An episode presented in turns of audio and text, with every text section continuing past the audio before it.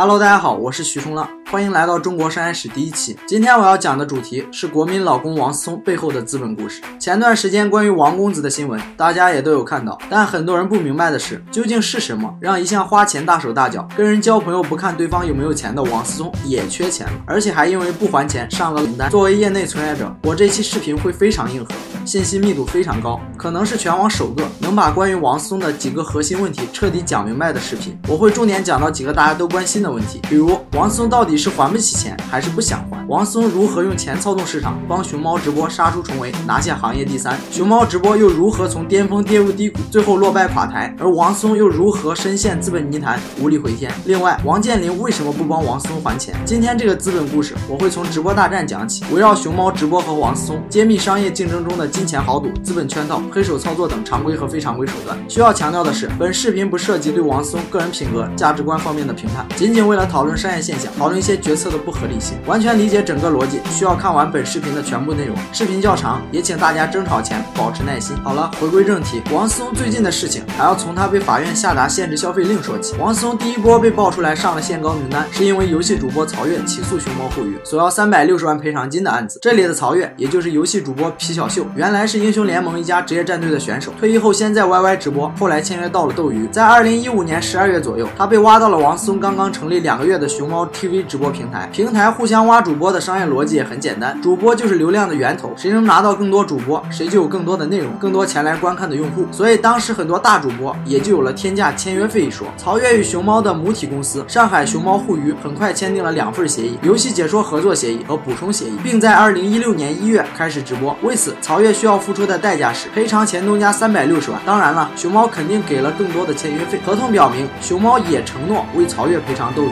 二零一七年，熊熊猫和曹越之间合约到期，曹越就跳去虎牙播了一年。虎牙之后没有跟他再续约，随后无处可去的曹越又回到了斗鱼直播。老东家给自己什么脸色，可想而知，估计是真没钱了。去年的十二月，他就向熊猫互娱提出了诉讼。简单说就是，熊猫互娱承诺要给他出这个跳槽违约金，熊猫没出。当初你哭着劝我去你家，说好的赎身赔偿款，熊猫你又一直不给我。现在你倒闭了，我曹越肯定得起诉你，让你把当初承诺的违约金给我补上了。这要求一点都不过分。可这对王思聪来说就比较惨，他手中有一个自己一人百分之百控股的公司俊娱湖州文化发展中心，该公司持有熊猫互娱百分之四十的股权，王思聪相当于是熊猫的第一大股东，熊猫互娱公司的实际控制人，自然被法院限制了高消费。但区区三百六十万不过是王思聪几晚夜店的消费，王公子怎么会不还呢？因为还有第二、第三波烂账。第二波起诉王思聪的，则是熊猫直播的股东，名字还很长，嘉兴景字 T 为股权投资基金合伙企业（括弧有限合伙）。值得注意的是啊，凡是公司带有有限合伙四个字的，一般都是一个把钱专门用来做投资的公司，都由 LP 加 GP 构成。简单来说，LP 就是拿钱出资的人，并不管公司的日常运作和投资，而 GP 就是负责把钱投出去，管这部分钱的人。前者获得巨额回报，后者一般从资金里收取百分之二到百分之五的年度管理费。所以 LP 和 GP 两者的关系相当于地主和管家。这个嘉兴有限合伙公司的资产和背景非常复杂，牵扯多家国企，我不敢多说。他给王松的熊猫互娱出了一笔钱，占股百分之二点三一。认缴金额三百多万，相较于整体一点五五亿注册资本的熊猫互娱来说，是个小股东。第三波起诉王思聪的是熊猫直播的供应商沈阳市瑞凡传媒有限公司、成都世子君文化传媒有限公司、西安北国文化传媒有限公司。看名字就知道是帮助平台招揽主播、管理主播，并从外界获得广告投放的工会公司。这类公司主要从广告主、平台和主播身上三方获利。概括一下，王思聪被主播供应商给起诉，你欠我主播的工资，我肯定要告你。这几波对熊猫直播的起诉加起来。造成了王思聪内外交困的局面，从主播、股东到供应商，挨个起诉了一遍，一点五一亿的欠款像狗皮膏药一样粘在了王思聪身上。那熊猫直播和王思聪究竟做了什么，才造成今天的局面呢？这还要从直播行业的千波大战说起，需要先了解直播行业的历史，才能明白熊猫为何在这场资本大战中失败。YY 直播二零一二年就开始尝试了游戏直播的业务，但当时还没有什么全民级的游戏，直播仅能作为游戏资讯外的另一块内容源。而英雄联盟连续两年的崛起和两千万用用户的注册量让 YY 闻到了不一样的味道。当时还在 YY 的古风，经过一番搜寻，发现了美国的 Twitch 游戏直播平台。见到其用户增长的数据后，决定自己做，并很快在 YY 内部立项，组建了十多人的团队。随后，古风不断吸引主播进来，借助 YY 过去在游戏领域的影响力，不断培养主播和探索商业模式。到了二零一三年底，YY 游戏直播已经有了一亿多用户，三千万的月活跃用户数，月流水高达一千多万。YY 算是从腾讯手下顺利偷鸡成功，一跃成为国内最大的游戏直播平台。而这边刚刚卖掉叫 A 站的陈少杰，手握靠着 A 站生放送栏目导流起来的斗鱼，拿到了奥飞动漫两千万的天使轮投资。可能有人对奥飞没有概念，那个小时候经常看到的广告“奥迪双钻，我的伙伴”就是奥飞系的产品。插播了一个行业信息，咱们接着往下说。二零一四年四月，斗鱼直播正式上线，一下子就将游戏直播的热度炒了起来。拿到天使轮后一个月，陈少杰便将融资花的只剩五百多万，多数都用在了带宽扩充和主播签约上，剩下的钱只够发工资和维持公司的基本运作。为什么游戏直播行业最贵的是带带宽费、流量费呢？因为使用服务器和带宽等资源都不是免费的，而直播行业这两项是基本盘，无论是自建机房还是用云服务，都需要花费大量金钱在上面，否则你的用户根本没法观看蓝光八兆、十兆的直播。这种做法很冒险，但也很奏效。在短短的几个月里，斗鱼几乎成了游戏直播的代名词。YY、斗鱼这两家率先站到了赛道上。随后，红杉中国的一位曹姓朋友在得知斗鱼正在融资后，马上找到了陈少杰，敲定了 A 轮投资，投了近两千万美元。拿到钱，斗鱼又开始了新一轮的疯狂花钱模式，给了 YY 不小的冲击。很多 YY 知名主播被斗鱼以高价签约费挖走，其中最著名的案例就是卢本伟。斗鱼在当年和他谈的签约费是一千五百万，但拗不过 YY 这边工作人员的求情。卢本伟对 YY 的运营人员说：“我现在上去跟斗鱼谈，我再下来跟你谈。十二个小时内，如果我拿不到你两倍的价格，我就去斗鱼了。”可见斗鱼重金挖人的魄力，以及 YY 策略上的保守。在这一年内，YY 直播的用户量是一个平滑的横向曲线，而斗鱼的用户量逼近指数函数。在这个阶段，YY 和斗鱼的竞争暂时以斗鱼胜出结束。随后，战旗、火猫直播纷纷入场。战旗是陈少杰的老东家，盛大边锋旗下的新产品。盛大本身就是老牌游戏公司了，陈少杰离开前负责的还是游戏直播类的新项目，所以战旗有能力跟斗鱼做竞品，这并不意外。而火猫的 CEO 是孙喜耀，孙喜耀是天下第一孙，华西村前党委书记吴仁宝之孙，现书记吴贤恩之子，与王思聪一样，都是深度参与电竞的富二代，特色就两个字：有钱。刚刚成立的火猫，一上线就深度绑定了 DOTA 二游戏在中国的代理商完美世界，专门做 DOTA 游戏的赛事直播，对外的口号也很有意思：火烧旗，猫吃鱼，野心可见一斑。与此同时，背靠腾讯的龙珠也开始入场，龙珠的大当家是陈其栋，陈其栋是国内电竞的老人，电竞解说的半壁江山都与他有关，他做过星际争霸解说，也做过战队管理，还做过工会，相当于打通了电竞上下游。腾讯非常看重他，上来和软银就给了龙珠一笔投资，加上很多腾讯游戏独家赛事转播权和电竞资源，龙珠算是腾讯刻意扶植的干儿子。龙珠来势汹汹，毕竟腾讯是游戏行业内的龙头头老大，版权也都握在腾讯手中，万一以后打起来了，很可能腾讯一怒之下，其他平台就没有东西可直播了。斗鱼陈少杰觉得硬拼很难取胜，他就想到了借红杉之手把斗鱼和龙珠合并，以获得腾讯官方支持的权宜之计。那时斗鱼的董事会大大小小开了几十次会，最终一致认为腾讯的战队将会成为直播行业的胜负手。但几经撮合，龙珠和斗鱼谈了几次都没有成功，主要是就钱和股权的问题拉扯不清。一个觉得我跟你分爹怎么都亏，你要多给钱；一个觉得我是来找爹的，不是来给你送股权的。在这几轮谈判中，腾讯逐渐认识到了斗鱼的价值，业内知名的腾讯投资部开始接受斗鱼，认为斗鱼是游戏直播行业更好的标的。而其中负责拉皮条的 FA 机构，他们提出的斗鱼加龙珠双保险的概念也打动了腾讯。所谓的 FA 呢，就是负责对接创业公司和 VC 风投机构的。VC 投资创业公司的钱到账之后，FA 收取这笔投资百分之三到百分之五的中介费，也就是大家常说的皮条客。腾讯在二零一五年下半年领投了斗鱼的 B 轮投资，整个 B 轮一共一亿美元，其中腾讯出资四亿人民币，红杉跟了近一亿人民币，剩下的一个多亿是南山资本。要知道，南山资本这个基金才刚刚成立，当时还是第一期，只募资了五个亿，而 LP 们给的钱才打到账上一半，南山资本直接拿了差不多一半的钱种住了斗鱼。这里需要再科普一波，所谓的 VC 也就是风险投资，投资轮次一般是种子轮、天使轮 A、B、C、D、E、F、PE、Pre IPO 这样，但如果金额达不到业内惯例，比如某轮资金不到 A 轮的标准，但要比天使轮金额大，就会被称为 Pre A。而在 C 轮时，如果连续融几个和 C 轮同等量级资金，就会被称为 C 一、C 二、C 三这样。也有跳过某个轮次，直接进行后面一个轮次融资的情况存在。比如现在很多创业公司的老板都会直接拿天使或者 Pre A，而不是种子轮，主要是嫌种子轮钱少，而且出让股份多。在斗鱼得到了腾讯的支持后，陈少杰暂时舒了一口气。但谁知腾讯这个大爹并不想拉偏价。二零一五年十一月，龙珠再次获得九游游戏和腾讯的三亿元左右 B 轮投资，这很腾讯，颇有要拿巨资鼓励双方继续赛马的意思。但要充足的双方兵戎相见，斗鱼和龙珠开始了互掐，两个平平台的 Top 二十主播纷纷有一半互相跳槽去了对方平台。这个阶段是斗鱼和龙珠双雄称霸的阶段。此时 YY 这边的日子并不好过，从 YY 孵化并拆分不到一年的虎牙，因为和腾讯关系比较紧张，加上保守的策略，已经被斗鱼和龙珠打到了食物链的最底端，就快要被打死了。谁知道半路杀出个程咬金，王思聪入场彻底搅乱了战局。熊猫 TV 含着金钥匙出生，空降直播市场，财大气粗的王思聪介入后，无论是对月薪两千的电竞选手，还是对普通的游戏主播，一律都拿五到十倍的月薪合同硬砸，很快搅乱了整个直播行业。说个题外话，王思聪早年其实是站队斗鱼的，不但在斗鱼上直播过，他跟陈少杰的私交也很好，一度想要入股斗鱼。在斗鱼的 A 轮时，王思聪旗下的私募基金普斯资本就想投，但被斗鱼董事会给拒绝了，主要是股份比例没谈拢。因为斗鱼的天使轮奥飞动漫投资了两千万，占了百分之四十的股份，再加上后来红杉重金下注，整个外部股东池子就偏小，王思聪所要的比例又不小，股份就不够分。于是董事会经过取舍后，就没同意王思聪进来。不过也许是为了维护关系，同时也是真缺钱，斗鱼的二把手张文明向王思聪出让了几个点的老股，王第二天就把钱给张打了过去，金额据说是一千六百万人民币。再往后，王思聪决定做熊猫直播时，为了避嫌，就从斗鱼退出了。熊猫一入场，在风格上可以算是另一个斗鱼，上线后不仅从斗鱼抢主播，也从龙珠手里抢赛事。二零一五年底，因为王思聪的介入，龙珠甚至失去了已经拥有三年的 LPL 承办权，转由王思聪创办的香蕉计划负责。这对龙珠可以说是一记重拳。当所有风投的热钱涌入其中后，钱的使用效率就成了这场资本游戏的关键。直播行业很快迎来了洗牌。二零一六年到达游戏直播行业的分水岭，龙珠在熊猫和斗鱼的夹击下被市场淘汰。不擅长互联网运营的陈其东还进行了反思，认为自己电竞出身，不懂互联网，使得龙珠在用钱效率上很低，和竞争对手数据越拉越大。腾讯也战略性的放弃了龙珠，龙珠被迫在二零一六年十一月以九亿的价格卖身苏宁。紧跟王思聪入场的另一个富二代叫侯格廷，他做的全民直播也是昙花一现，节节败退。不知道会不会心疼他爸养猪多多年换来的十几亿元？火猫这边靠着 DOTA 二一直苟活着，完全没有上升空间，战旗也没有什么战斗力。后来卖给了浙报集团，得不到资金支持，沦为末流平台。虎牙则比较低调，在从 YY 彻底独立出来后，获得了更大的生存空间，靠着母体拨给自己七个亿的保底年度预算，恰逢移动端游戏王者荣耀的兴起，加之 A 轮从多家 VC 攒够的七千五百万美元投资，终于完成了对斗鱼的反超，重回市场第一。此时的王思聪不想跟虎牙斗鱼再硬碰硬，而是想两开花，于是走上了自研综艺和娱乐的另一条路。二零一六年七月，熊猫 TV、芒果娱乐、腾讯视频联手打造的国民女神养成网综类节目《Hello 女神》上线，亲力亲为的王思聪全程在线，这本身就是一件很罕见的事儿。数度站台更是体现了他在这件事上的心血和努力。Hello 女神的数据很不错，在熊猫直播累计观看人次破六亿，腾讯视频点击量破五点二亿，微博相关话题阅读量达十九点八亿。但是这些在现实面前都显得不堪一击。二零一七年一月，Hello 女神被要求下架整改，圈里的朋友后来解释这件事儿说，直播平台归文化部管，而网综归广电局管。熊猫 TV 在文化部管辖的范畴内做着广电局管的事，这本身难度太大了。王思聪只能暂时放弃娱乐这条线，重回游戏直播老路。到了二零一七年年底的时候，市面上还有战斗力的平台就只有斗鱼、虎牙、熊猫三家。可进入二零一八年之后，形势急转直下，在激烈的竞争中，熊猫对主播和工会运营不利，战略又在游戏与泛娱乐之间摇摆不定。几个条件导致熊猫自身造血能力不足，现金流非常不健康。王思聪大手大脚花钱，加上融资出现了问题，熊猫被外界一直盛传裁员和破产。斗鱼也是因为对工会的运营和虎牙差距不小，加上当时股东之一天神娱乐财报出现了问题，把天神娱乐搞出股东名单也花了很久的时间，导致自己的抢先上市计划失败，而后被虎牙抢先登陆美股。就在虎牙上市前，腾讯还追加了 B 轮投资，给虎牙服下了一颗定心丸。这场游戏以 YY 大战斗鱼、斗鱼大战龙珠、熊猫大战斗鱼和虎牙为主线，贯穿互联网行业六年，小型直播平台则直接沦为牺牲品。最后兜兜转转，虎牙还是成为了最大的赢家。熊猫虽然拿到了第三名，但也是杀敌一千，自损八百。王思聪的熊猫带着钱来，最后被钱搞得千疮百孔。当然，这只是熊猫直播的外伤，内伤就更严重了。其实熊猫的破产另有隐情。第一点，外界宣称的乐视对熊猫的 A 轮投资根本就没有到账。这张图是市面上可以查到的公开数据。二零一六年，乐视网将投资熊猫的消息传得沸沸扬扬，各种第三方查询工具上也都显示乐视为熊猫的 A 轮股东。但实际上查询熊猫直播的股东信息，乐视网网从未在列，也没有任何资金注入到熊猫中。熊猫确实与乐视网有过交集。熊猫独家直播二零一六年英雄联盟季中冠军赛时用了乐视云服务，两家同时对外宣布达成战略合作。但在此后，熊猫未与乐视网有任何其他互动，所以乐视投资熊猫六点五亿人民币的事情，很大概率是个假消息。但这是贾跃亭故意放的，还是王思聪为了获得下一轮融资放出来的，这就不得而知了。总之，钱肯定是没有到账。从三六零系入股的工商变更记录也能侧面验证这一点。直一资本，也就是北京君泽厚信息咨询有限公司，该公司曾在二零一五年向熊猫直播注资四千万人民币，并于二零一六年全部退出。跟该公司进行股权变更交接的不是乐视，而是三六零。其中，天津奇瑞天成股权投资中心是三六零的投资公司，股东信息中完全没有乐视公司的影子。如果乐视入股了，一定会至少有一次关于乐视的股份变更。也就是说，截至三六零系在二零一六年十一月四日正式入场时，乐视根本没有和熊猫发生过股份买卖。熊猫或者乐视一定有一家在说谎。第二点，B 轮投资方的钱不知道到没到账。根据目前公布的熊猫 B 轮投资方，有一家叫做汉富资本的，而汉富在二零一七至二零一八年期间曾爆出资金和债务问题，创始人已经不在国内，算是跑路了。股权信息中显示，汉富近七百万元认缴金额，而汉富投资的朋友说，内部根本没有投资熊猫的记录，原话是连看都没看过这个项目。第三点，王思聪不愿意向市场妥协。如果说只是股东们没有把钱打过来，熊猫被坑了，王思聪倒还情有可原。从二零一八年初开始，熊猫便爆出资金链断裂、工资无法按时结算、大主播出走、大股东撤资的传闻。根据业内朋友说，王思聪在二零一八年整个人都非常焦虑，经常亲自出面为熊猫寻找下一轮融资，但不愿被压价。瘦死的骆驼比马大，熊猫作为排名靠前的直播平台，还是很有吸引力。很多资本和大型互联网公司都跟熊猫有过接触。从去年春节开始，熊猫几乎和国内所有你觉得有戏的、估值或市值超过一百亿美金的平台级公司都谈过投资或并购，而且往往都是成双成对的找上门，最终都不了了之。滴滴和美团这两家除外。滴滴当时正着手处理自己巨额亏损的难题，美团还需要时间去消化摩拜单车的业务，而这两家跟直播业务没有多大关联。对熊猫最感兴趣的是头条和快手这两家，这两家本身都有短视频业务，省去了让对方理解产品逻辑的时间。熊猫的直播业务相当于是对他们业务的补充，所以重点就在于到底是自己从头做一个省钱，还是直接买熊猫省钱。但天有不测风云，就在这两家最终要给出结果的时候，二零一八年四月份左右，这两家公司同时遭遇黑天鹅，监管趋严，两家被要求整改。快手满屏幕正能量，头条无期限关停了内涵段子。几乎同一时间，两家公司的业务都有收缩，于是不可能再给熊猫一个明确的答复。后来也就索性放弃了。斗鱼和虎牙也是一样的，本身是强竞争关系，他们都对熊猫有强烈收购意向。无论谁能拿下熊猫，都可以名正言顺的说自己是行业第一。虽然王思聪和陈少杰关系一度很近，但斗鱼此时正忙着上市。前面也说过，因为股东之一自己的公司涉嫌财务问题，斗鱼正忙着处理股东关系，无暇顾及熊猫的竞价。虎牙这边听完熊猫直播的报价后就没了下文。熊猫给出的卖身价是三十亿元起步，这个价格是虎牙这边预计的两倍以上，加上熊猫本身已经有了十亿左右的外债，买过来还要给熊猫还债，虎牙认为不值。而且虎牙想要借王思聪的力量来深入整合两边的电竞资源，甚至认为王思聪的价值远超熊猫本身。但王思聪对给别人打工不感兴趣，只能作罢。斗鱼自顾不暇，虎牙待价而沽，但并不意味着熊猫直播就无人问津了。此时作为上游的腾讯对收购熊猫依然意向强烈，腾讯要做的是控制游戏行业的所有资源。虽然已经投了斗鱼和虎牙，自己也做了企鹅电竞直播平台，但再加一个熊猫也不多。腾讯是真的钱多，所以价钱也好谈。但腾讯入场最大的障碍是三六零，三六零很早就入股了熊猫，熊猫的部分高管也来自三六零，比如 COO 张菊元曾是三六零游戏产品线负责人，后在二零一五年八月进入了熊猫直播。周鸿祎本人和王思聪有一段时间也来往密切。基于三六零与腾讯的历史渊源，他很难接受腾讯。二零一八年年中，网上突然流传过王思聪与马化腾女儿交往的谣言，这事假的不能再假，是彻头彻尾的谣言。至于为何传谣，据说是为了不让腾讯仓和熊猫的事，具体是哪家放出来的消息，我不能说，也不敢说。果然，马化腾听到传言后勃然大怒，叫停了此收购。网易自家有 CC 游戏直播业务，而跟腾讯又在游戏上一直是敌对状态。熊猫本身平台上播的大多是腾讯拥有版权的游戏，网易不敢冒这个险。有能力接盘熊猫的，只剩内部股东三六零一家了。但三六零回归 A 股后不及预期，加上刚刚出售了花椒直播这种秀场直播类产品，自己本身日子并不好过，没必要再去主动购买需要不断烧钱造血的游戏直播业务。熊猫彻底没有人接接盘了，所以我们才能看到熊猫直播 CEO 张娟的那封公告。熊猫极其努力寻找了至少五个潜在的投资方和多种方案，但还是没能解决资金问题。所以你看，王思聪也并非不想救熊猫，甚至可以说，为了不让熊猫倒闭，王思聪把市面上所有投资机构和大型互联网公司找了一遍，但并不愿意降价卖掉熊猫。那熊猫破产就算了，王思聪真的没钱还熊猫这一点五个亿的欠款了吗？那旗下的普思资本怎么样了？可以拿钱出来吗？普思资本虽然最早是纯粹的 PE，但随着王思聪在创投圈的逐渐深入，偏爱投资一些早期项目，已经越来越像 VC 了。从天使轮到 C 轮都有投。普思创立于二零零九年，是王思聪一手创建的。根据王健林所说，他给了王思聪五个亿练练手，如果王思聪搞不出什么名堂来，就让他回万达老实上班。而王思聪也比较给力，当年普思最知名的一个项目是云游控股，这当然也和王思聪的兴趣有关。据说普思拿到云游的 Pre IPO 只用了七天，投四百万美金进去，换来百分之一点零五的股份。上市当天按收盘价来算，实现了一点八倍的投资回报。王思聪靠刷脸拿了不少这种类似的项目，比如乐豆游戏、大众点评、汉拿山烤肉等等。王思聪的普思还是为数不多能从乐视体育顺利跳车的，这笔投资赚了两亿人民币左右，而其他晚来一步折现的股东都赔得欲哭无泪。普思的回报一直不错，而且完全没有缺钱的样子。最近还投了一笔企业软件服务类的项目，叫做飞马。今年年初还投了一个叫乐乐茶的项目，完全没有受到王思聪的影响。听内部员工说，只是最近被媒体们追着问，就全员躲在家中办公了，并没有解散。那王思聪为什么不从普斯资本里拿钱出来呢？首首先，普斯资本能管理的资产在三十亿人民币左右，能花的钱就这么多，已经投出去了很多钱，都在项目里，需要时间去回收。其次，这些钱里有多少是王思聪可自由支配的，就是个问题。大多数钱应该都是 LP 的，少部分是王家的。王思聪也不过是出资人们赚钱的一个工具。再者，王思聪不一定救得了熊猫。根据媒体的报道，事后披露出来的钜派资本单一投向熊猫 TV 的股权投资产品材料显示，当时为了拿到投资，王思聪承诺了年化百分之十二的回购权，也就是说，对方可以要求你花钱把你曾经低价卖出去的股权高价买回去，而且每年有百分之十二的利息。该产品成立于二零一六年十二月，备案于二零一七年三月，是针对熊猫直播 B 轮的股权投资产品。同时有人爆出，熊猫的 B 轮融资还是按 A 加轮融资的估值水平不变，相当于市场完全不看好熊猫了。王思聪强行融资续命，虽然不知道王思聪是和所有股东都签了百分之十二的保底协议，还是只和个别股东签，但熊猫直播汇总起来的债务至今已经接近二十亿元，这其中包括七亿元的负债，十亿元变成高利贷一样的 B 轮融资，以及年息百分之十二的回购成本。你拿一个普斯资本怎么救？只能说王思聪为了打赢熊猫这一仗，把所有能输的都压在了赌桌上。但可惜直播大战的最终赢家不是他，如果赢的是熊猫，可能今天的局面就完全不一样。那为什么王健林不出手相救呢？摆在王健林面前最大的难题是没有现金。二零一六年从港股退市后，为了三年内重回 A 股，王健林不惜血本和股东们签下了对赌协议。万达商业需要在港股退市后满两年，或于二零一八年八月三十一日前在内地主板上市。若万达回归 A 股失败，大连万万达集团将要支付高达四百亿港币进行股权回购，并向海外及境内投资者分别支付百分之十二和百分之十的利息，本息合计超过三百亿元。老王胸有成竹，算盘打得特别好，可惜世事不如人愿，要在二零一八年九月上市 A 股的万达，至今还在排队，到现在排了三年了。根据六月证监会公布的信息，万达商业地产仍然在审查之中，上市遥遥无期。而万达这边负债率已经很高了，为了获得现金还债，万达不得不卖掉自己的资产。从二零一七年七月开始，王健林陆续出售十三个文旅项目给白衣骑士孙宏斌，套现四百三十八点四四亿元，旗下的七十七家酒店打包卖给了富力酒店，套现一百九十九点零六亿元。同月，柳南万达广场、枣庄万达广场、盐城万达广场及焦作万达广场等四个商业广场的百分之百股权相继被出售。随后，腾讯联合京东、苏宁、融创等组成的财团投资三百四十亿元收购万达商业百分之十四的股份。万达电影宣布以总价七十七点九四亿元出售给阿里巴巴、文投控股百分之十二点七七的股权。同月，万达还出售了体育集团旗下的海外资产马德里竞技俱乐部百分之十七的股权。从去年开始，万达还陆续清空了英国、澳大利亚、美国、西班牙等多处海外资产，接着又出让了万达文化管理百分之百的股权。二零一八年，王健林通过这次大规模出售文旅酒店项目，为万达集团直接减债四百四十亿元，回收现金六百七十元，整体减债一千一百亿，小心维持着微妙的平衡。王健林可能是真的没有余力救王思聪了。讲了这么多，总结一下吧。外部直播平台竞争激烈，熊猫有机会拔得头筹，但对手太猛，熊猫没能挺住。本可以低价卖掉，但王王思聪不愿妥协，旗下资本也无法入场救援，才酿成了今天的局面。王思聪的困局，现在只有他自己能解。